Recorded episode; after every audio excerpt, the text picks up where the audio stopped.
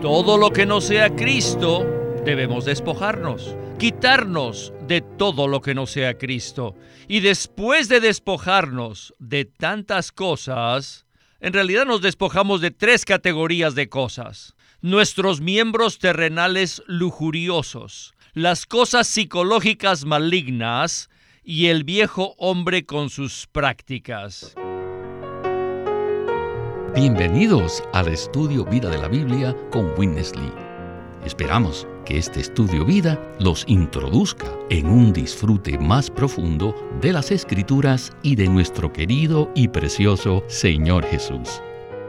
Visítenos en nuestra página de internet radiolsm.com y allí podrán escuchar gratuitamente todos los programas radiales del estudio vida. En esta ocasión, en el estudio vida del libro de Colosenses, continuaremos explorando el capítulo 3 para ver lo que está en el corazón de Dios con respecto al nuevo hombre. Pablo, en su ministerio, tiene por costumbre repetir con frecuencia los puntos más sobresalientes acerca de las verdades más importantes. Al leer estos pasajes, quizá pensemos que comprendemos lo que está escrito. Sin embargo, necesitamos que la luz de la palabra de Dios brille sobre nuestro punto de vista, a fin que sea ajustado y calibrado. Así, nos daremos cuenta que lo que nosotros pensamos y lo que la Biblia revela en realidad son cosas totalmente diferentes. Por ejemplo, tanto Efesios como Colosenses nos hablan del nuevo hombre, sin embargo, en Efesios dice que fue creado, mientras que en Colosenses dice que se va renovando. Sin duda, nosotros debemos vestirnos del nuevo hombre, pero antes de hacerlo, es necesario que nos despojemos de muchas cosas negativas y también positivas. En el nuevo hombre es necesario despojarnos de muchas cosas, ya que en la iglesia, como el nuevo hombre, no hay cabida para nada más que no sea Cristo. En el mensaje que consideraremos en esta ocasión, el título del mismo es Cristo, el constituyente del nuevo hombre. Y hemos invitado a Eric Romero para que nos ayude a explorar este tema tan interesante. Saludos, Eric. Estoy muy contento de estar aquí, Víctor. Agradezco mucho el arreglo soberano del Señor y la manera como se desarrollan los temas en estos mensajes. Esto nos indica que verdaderamente existe un Dios de los cielos y de la tierra, que estamos bajo su administración y que Él es absolutamente detallado en cuanto a nuestra vida. De hecho, en este mensaje habrá una oportunidad para comparar el pasaje de Colosenses con el de Efesios. Eric, el apóstol Pablo tenía la carga de que los creyentes nos vistamos del nuevo hombre. No obstante, Pablo habla primero acerca de la necesidad de despojarnos de muchas cosas negativas y también de cosas positivas. Si observamos con cuidado los versículos en el capítulo 3, Pablo menciona una gran cantidad de cosas negativas, tales como la fornicación, la impureza, las pasiones, los malos deseos y la avaricia. Sin embargo, también existe una gran cantidad de cosas que no son negativas ni pecaminosas, de las cuales también debemos despojarnos. ¿Verdad? Según la revelación que Dios le dio a Pablo, eso es correcto. No estamos tratando de minimizar esta palabra tan contundente acerca de despojarnos de tales cosas horrendas. Sin embargo, hasta una persona que aún no ha sido salva puede darse cuenta que necesita despojarse de las mentiras y de otras cosas malignas semejantes. Pero, puesto que comprendemos esto según nuestro concepto natural, corremos el riesgo de equivocarnos. ¿Por qué decimos esto? Porque Pablo va más allá para decir que debemos despojarnos de todo nuestro ser natural, con todas sus facetas sociales, culturales e incluso su identidad nacional no solo debemos despojarnos de aquellas cosas negativas y pecaminosas, que son obvias, sino que necesitamos la luz para ver que en el nuevo hombre no hay cabida para ninguna de las cosas que nosotros consideramos buenas o naturales. En la iglesia como el nuevo hombre, solo hay cabida para Cristo. Por tanto, necesitamos tener una visión muy amplia acerca del deseo del corazón de Dios. Dios desea obtener una entidad corporativa que se llama el nuevo hombre, que se compone de miles de creyentes, en donde Cristo es el único elemento constitutivo y en donde no hay cabida para ninguna persona natural. Por tanto, no solo debemos despojarnos de toda cosa maligna, sino además de la totalidad del viejo hombre y de todo lo que éste involucra. Esto es lo que necesitamos ver en este mensaje que escucharemos a continuación. Cuanto más abramos nuestro ser al Señor, más luz recibiremos y más nos daremos cuenta de cuál es la intención de Dios en su economía. Dios desea obtener una nueva humanidad que esté constituida de Cristo. Eric, muchas gracias por aclararnos este punto. Ya hemos hablado de aquellas cosas de las cuales tenemos que despojarnos. Ahora hablemos de lo que tenemos que vestirnos. En Colosenses capítulo 3, versículos 10 y 11 se nos dice lo siguiente, y vestido del nuevo, el cual, conforme a la imagen del que lo creó, se va renovando hasta el conocimiento pleno, donde no hay griego ni judío, circuncisión ni incircuncisión, bárbaro, escita, esclavo ni libre, sino que Cristo es el todo y en todos.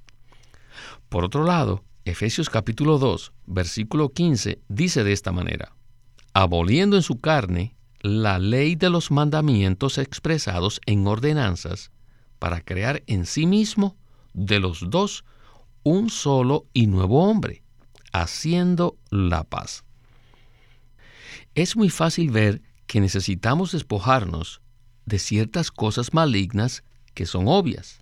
No obstante, al vestirnos de nuevo hombre, seremos iluminados por completo para ver que hay otras cosas de las cuales necesitamos despojarnos. ¿No le parece? Por supuesto, Víctor. El problema es que existe un entendimiento natural acerca de este asunto, que inclusive ha permeado ciertas traducciones de la Biblia. No se trata de que nos vistamos de un nuevo yo o una nueva naturaleza. Eso sería equivalente a vestirnos de una nueva vida social, una cierta clase de vida comunitaria.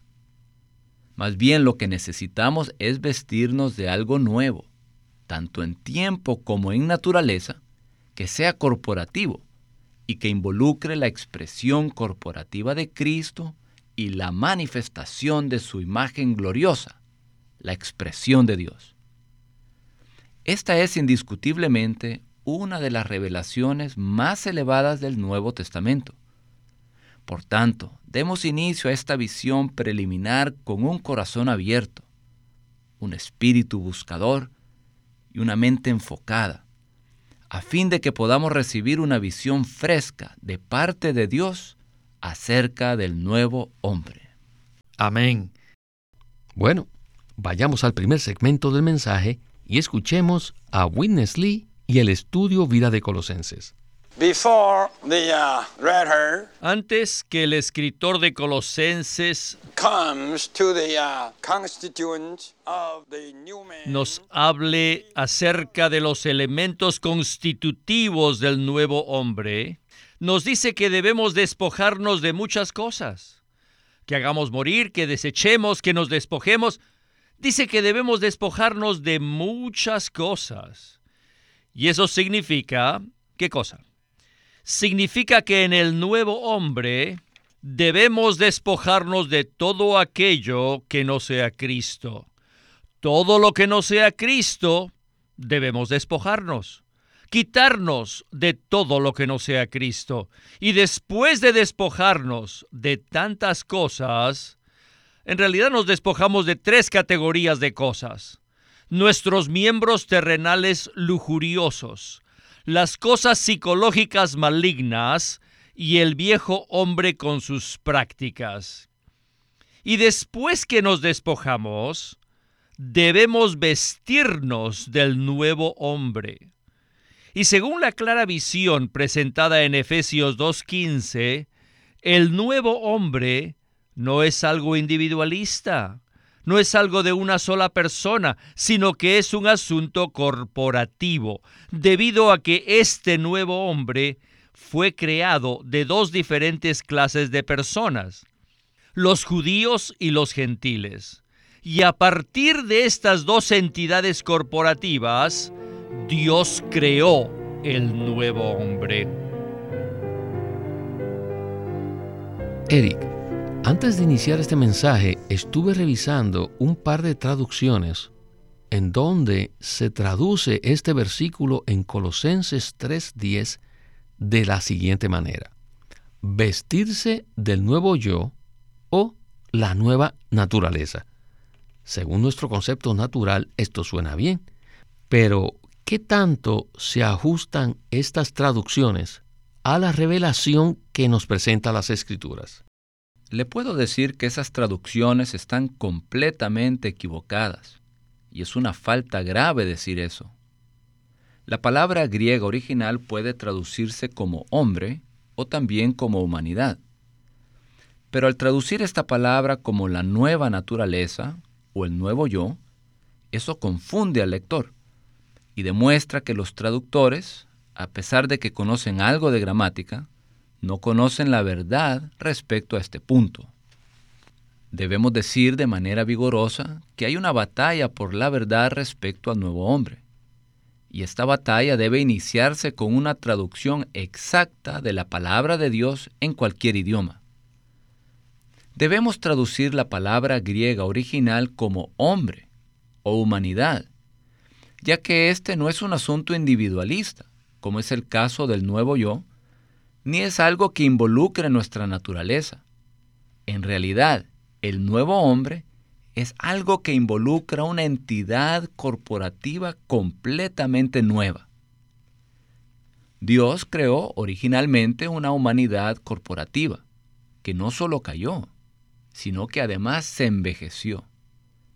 Dicha humanidad corporativa, que incluye a billones de personas, ha sido crucificada mediante la muerte todo inclusiva de Cristo en la cruz. La intención de Dios consiste en producir un hombre corporativo completamente nuevo, en Cristo y en resurrección. Es decir, una nueva humanidad.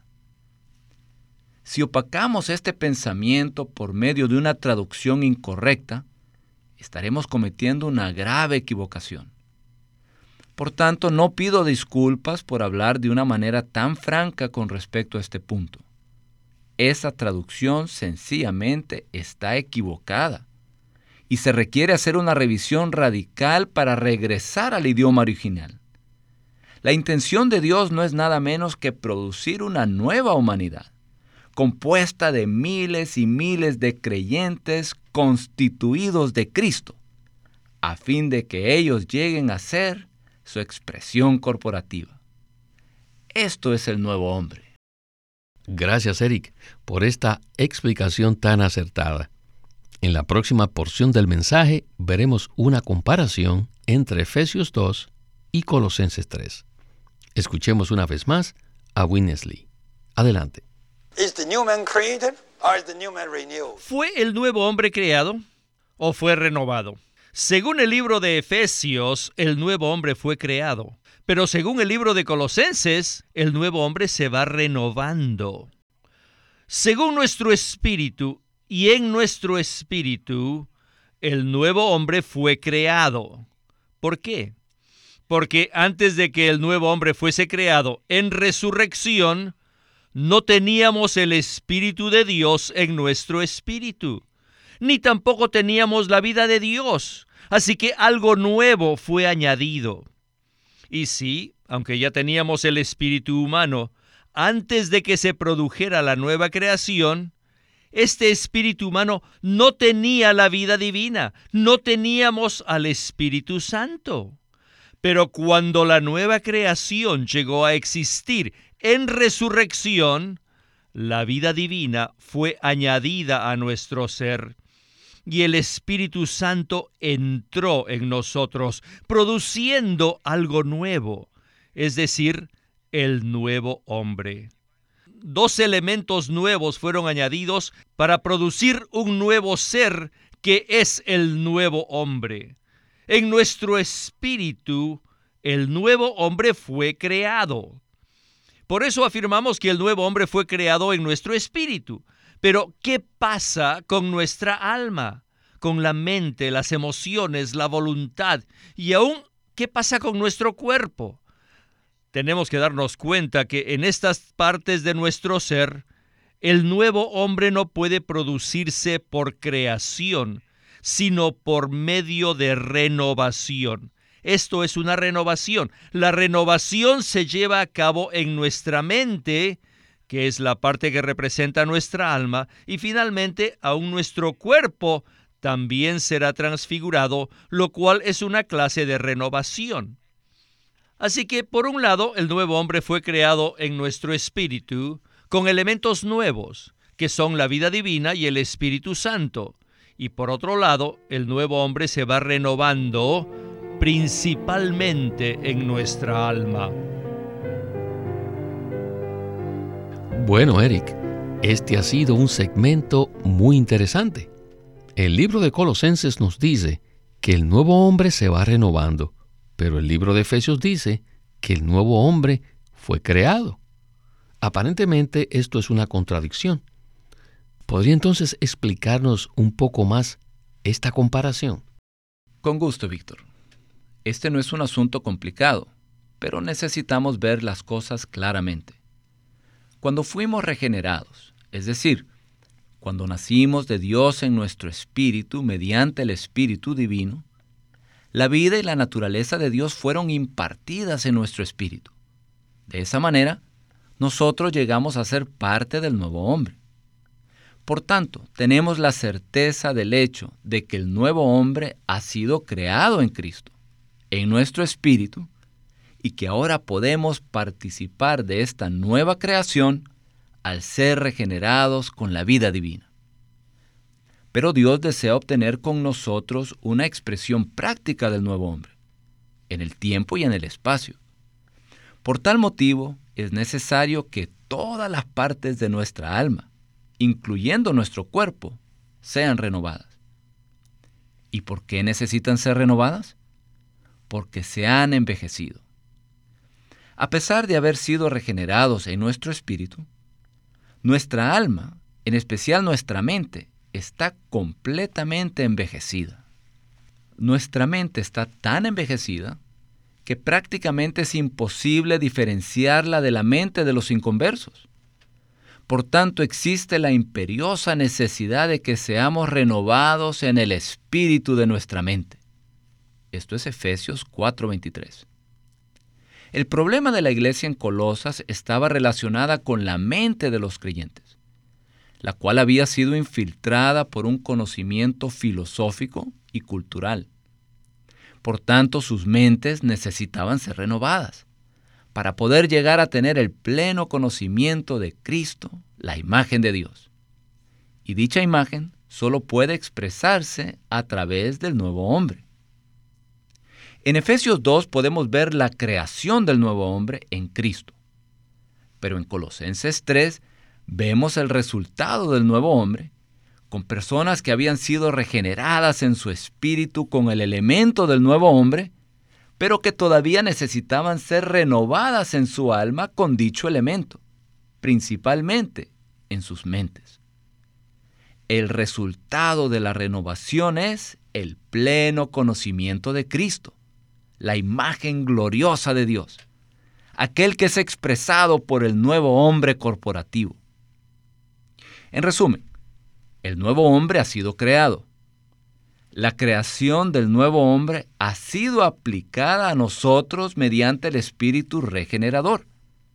Y ahora este nuevo hombre necesita propagarse, extenderse a las demás partes de nuestro ser por medio de la renovación.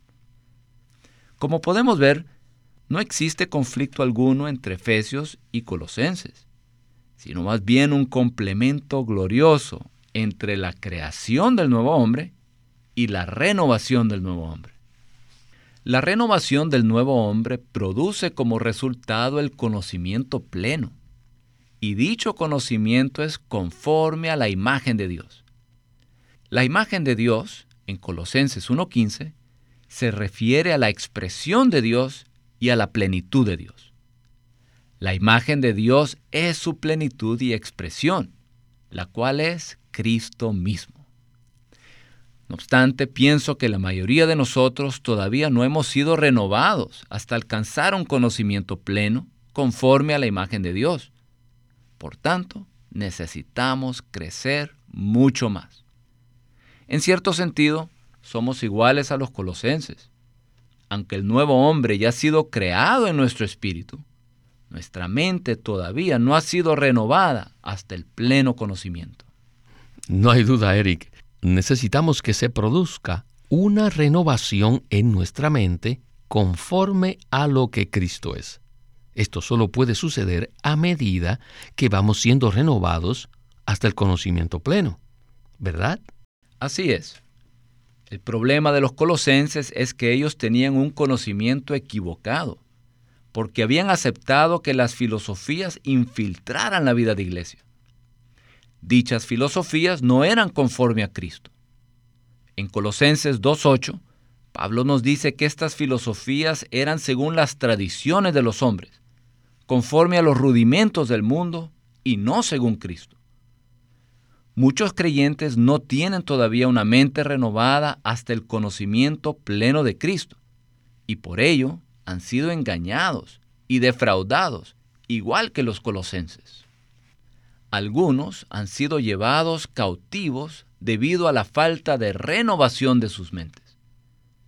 Necesitamos que nuestras mentes sean renovadas hasta el conocimiento pleno, conforme al Cristo todo inclusivo como imagen de Dios. Bueno, Eric, ahora quisiera que hablemos un poco acerca de un punto en Efesios 4:24. Este versículo dice de esta manera, y os vistáis del nuevo hombre, creado según Dios, en la justicia y santidad de la realidad. ¿Podría explicarnos brevemente este versículo? Que el nuevo hombre haya sido creado según Dios en la justicia y santidad de la realidad indica, entre otras cosas, que la creación del nuevo hombre y que nosotros nos vistamos de él es algo que proviene directamente de Dios. La justicia y la santidad son dos de los atributos divinos de Dios. Cuando nos vestimos del nuevo hombre, al permitir que su vida y naturaleza se extiendan en nuestro ser, se obtiene la expresión práctica de estos atributos de Dios en nuestro vivir. El resultado de esa expresión práctica es un testimonio maravilloso y profundo de la realidad divina que ha sido impartida en nosotros. Esta realidad divina se expresa desde nuestro interior y es exactamente igual a Dios en cuanto a sus atributos divinos de justicia y santidad. Esta no es una expresión simbólica o metafórica o en tipología, sino una expresión en realidad. El resultado es una expresión corporativa de los atributos de Dios, la cual depende únicamente de la realidad y la práctica del nuevo hombre. Eric, ojalá tuviéramos más tiempo para continuar hablando de este tema tan maravilloso. Sin embargo, el tiempo se nos terminó. Le agradezco mucho por su ayuda y participación en este programa. Aprecio mucho la invitación. Pienso que apenas estamos iniciando este tema tan elevado y profundo. No obstante, confiamos en que el Señor bendecirá esta palabra a su pueblo, con miras a llevar a cabo el propósito de su economía. Este es Víctor Molina, haciendo la voz de Chris Wilde, Eric Romero, la de Ron Cangas y Walter Ortiz, la de Winnesley.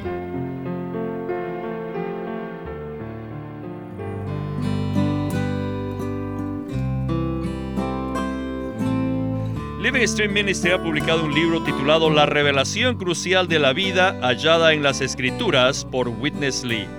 Un libro extraordinario. Hermano Eric, ¿qué nos puede decir de este libro? Pues este libro es muy especial porque nos traza la revelación de la vida a lo largo de todas las escrituras. Hay un capítulo dedicado al contraste entre la vida y el conocimiento, así como habían dos árboles en el huerto del Edén, el árbol de la vida y el árbol del conocimiento del bien y del mal. Hay una gran diferencia, solo se las voy a enumerar. La vida está en contraste con la ley. Las palabras están en contraste con las palabras de vida. Podemos ser guías o padres. El conocimiento está en contraste con el amor, o sea, el conocimiento envanece, pero el amor edifica. Hay enseñanza pero en contraste está la sana enseñanza. Bueno, y también la letra está en contraste con el espíritu. La letra mata, mas el espíritu vivifica. Estos son unos cuantos de los contrastes que se presentan en este capítulo para que sepamos cuál es la diferencia entre la vida y el conocimiento.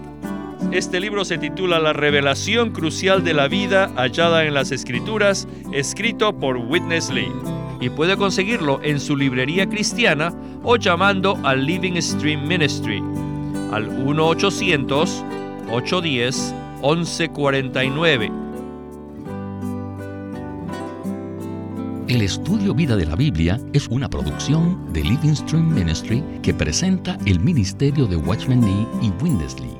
Winnesley sirvió fielmente al Señor durante más de 70 años y culminó su labor con este exhaustivo comentario de todas las escrituras llamado El Estudio Vida de la Biblia.